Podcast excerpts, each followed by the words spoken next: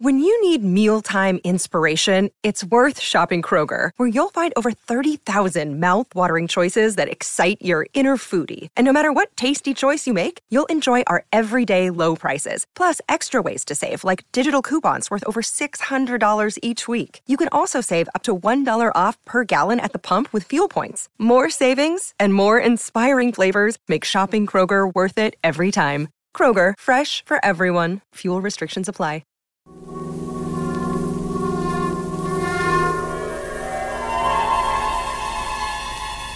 Colonia, Alemania, año 1513. El joven aprendiz, quien semanalmente asea el laboratorio del alquimista Cornelius Agripa, aprovecha que el maestro se encuentra de viaje para hurgar bajo una baldosa. De allí extrae una llave, con la cual abrirá la cerradura que protege a un grueso libro de encantamientos. Luego traza en el piso, con tiza y azufre, un círculo protector, dentro del cual procede a invocar al demonio con frases y ritos del Necromicón.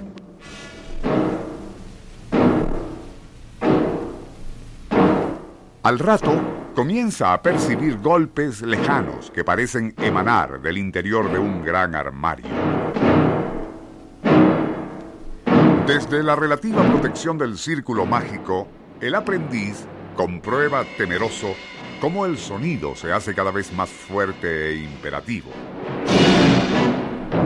Es entonces cuando comete un gravísimo error. Al querer consultar de nuevo al libro de encantamientos, pone un pie fuera del círculo que le protege.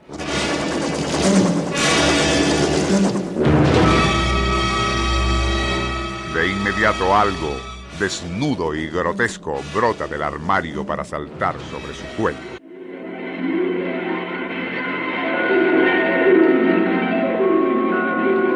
Nuestro insólito universo. Cinco minutos recorriendo nuestro mundo sorprendente.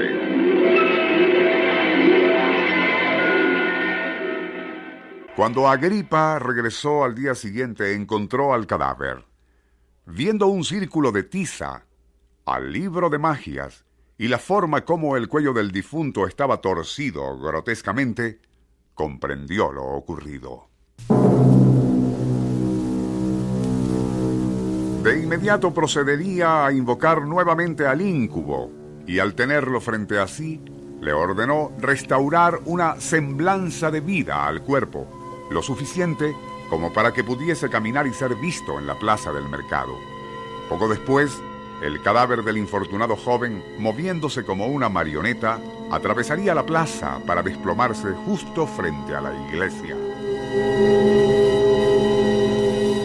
Al examinar las autoridades aquel muerto, hallando marcas delatoras y las vértebras de su cuello y columna fracturadas, de inmediato sospecharon de Cornelius Agripa, pero este ya había abandonado la ciudad temiendo un linchamiento.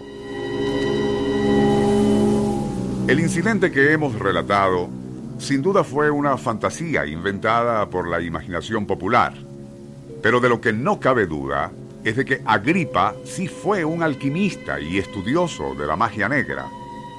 Siendo aún muy joven publicó su obra magna, La filosofía del ocultismo, un tratado en tres volúmenes que de inmediato se convertiría en bestseller y por lo tanto prohibido por la Iglesia. En aquella obra, y entre fórmulas mágicas o de alquimia, se planteaba de manera reiterada un concepto muy de moda hoy día, que el poder de la mente es enorme y empleado de manera intensa y reiterada lo puede todo. También que existen innegables vínculos entre el organismo humano y las llamadas mareas del cosmos, por lo tanto somos uno con la naturaleza que nos rodea. Opinaba que la mayoría de las personas vivimos como ciegos en el oscurantismo, esclavos de la materia, sin imaginar siquiera que podemos sublimarla para superarnos espiritualmente. Así, nuestra propia energía mental, debidamente orientada, puede entrar en sintonía como esa sutil pero inmensa red de energía orbigaláctica que todo lo inunda y ordena en el universo. Radical y contestatario, Cornelius Agrippa von Nottensheim adversó los privilegios de la clase nobiliaria y cortesana, llegando incluso a censurar a la propia reina Margarita. Ello le mereció pena de prisión y torturas, de las cuales jamás llegó a recuperarse, muriendo en 1535 a la edad de 49 años. Se dice que al expirar, un mastín negro que siempre lo acompañaba escaparía de la estancia desapareciendo en las aguas de un río. Para las mentes simples y supersticiosas de la época, aquella era prueba de que ese perro negro no era tal sino un familiar, demonio acompañante que la majestad satánica asigna para que vigile a todo el que haya firmado un pacto con el demonio.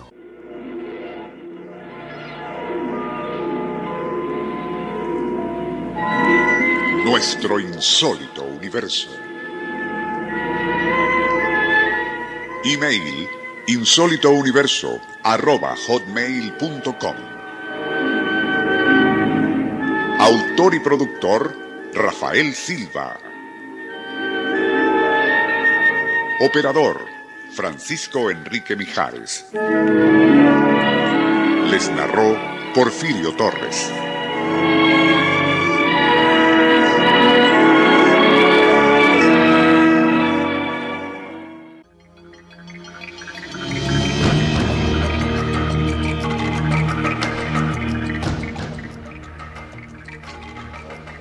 Al investigador francés Robert Charroux le llamó muchísimo la atención cuando visitó al Museo Arqueológico de Cochabamba, en Perú, el ver impresas en moles de granito las huellas de manos y pies, tal como si tales horadaciones hubieran sido hechas mientras la roca estaba blanda. Al indagar, se le dijo que los indígenas precolombinos sabían de tres tipos de plantas cuyos jugos, al ser combinados en una pasta viscosa, podían ablandar la piedra alterando su densidad molecular. Por su parte, Hyatt Berrill, explorador y arqueólogo norteamericano, también había obtenido la misma información y además que cierta pasta vegetal obtenida de plantas selváticas en Centro y Suramérica no solo ablandaban la dura roca, sino también al metal. Al hablar de lo anterior en un programa radiado en los años 70, manifestábamos nuestras dudas de que existiera sustancia vegetal alguna con capacidad para afectar la dureza de los metales Ello motivó a un escucha para hacernos llegar el relato que seguidamente transcribiremos y en sus propias palabras.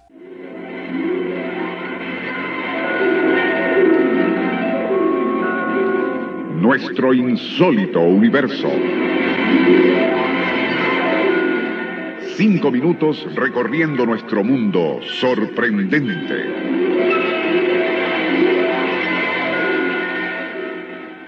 Ya por los años 30, relata el corresponsal, me tocó residir por un tiempo en la provincia panameña de Chiriquí, cuya capital es David. A esa ciudad solían llegar grupos de indígenas de la región montañosa de Tolé para comerciar con sus artesanías, pieles de animales y amuletos de oro. En cierta ocasión observé, en uno de los mercados, a un muchacho indígena amasando algo entre sus dedos, y al preguntarle qué era aquello, me contestó, oro.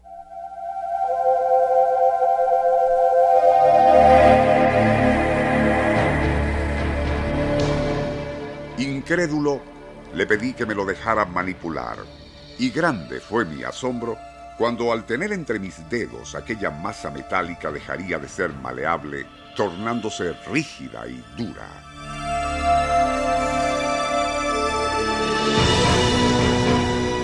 Al devolver el trozo de oro al muchacho, este procedió a humedecer sus manos en una vasija de obsidiana y al rato de estar amasando de nuevo al metal, este pareció adquirir la consistencia flexible de antes. Aún sin poder creer aquello, tomé el oro, aún blando, en mis manos, y al pedir al muchacho que me informara qué era lo que contenía la vasija, se negó a responder.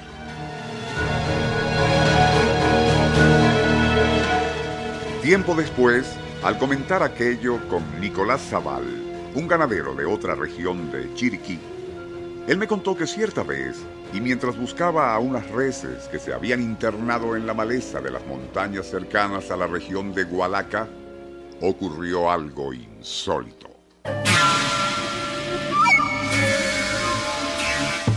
Después de cabalgar durante horas por entre espesos matorrales y arbustos, sintió que su pie se le salía del estribo, que era de bronce, Pensando que la correa se había roto, procedería a examinarla, comprobando que no era el arreo de cuero, sino el propio estribo de bronce que por alguna causa inexplicable había perdido su rigidez metálica, ablandándose a tal punto que la presión de su pie amenazaba con deformarlo por completo.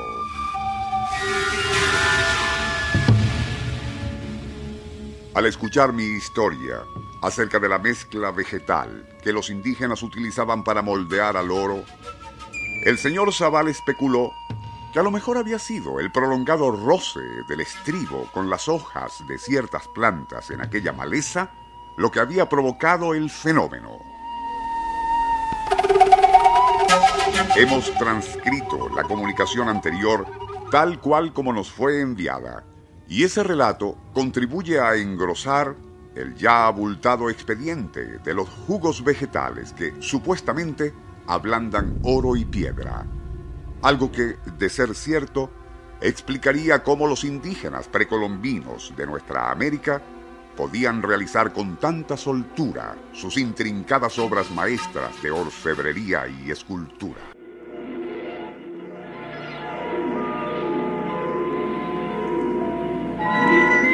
Nuestro insólito universo. Email insólitouniverso.com Autor y productor Rafael Silva. Operador Francisco Enrique Mijares. Les narró Porfirio Torres.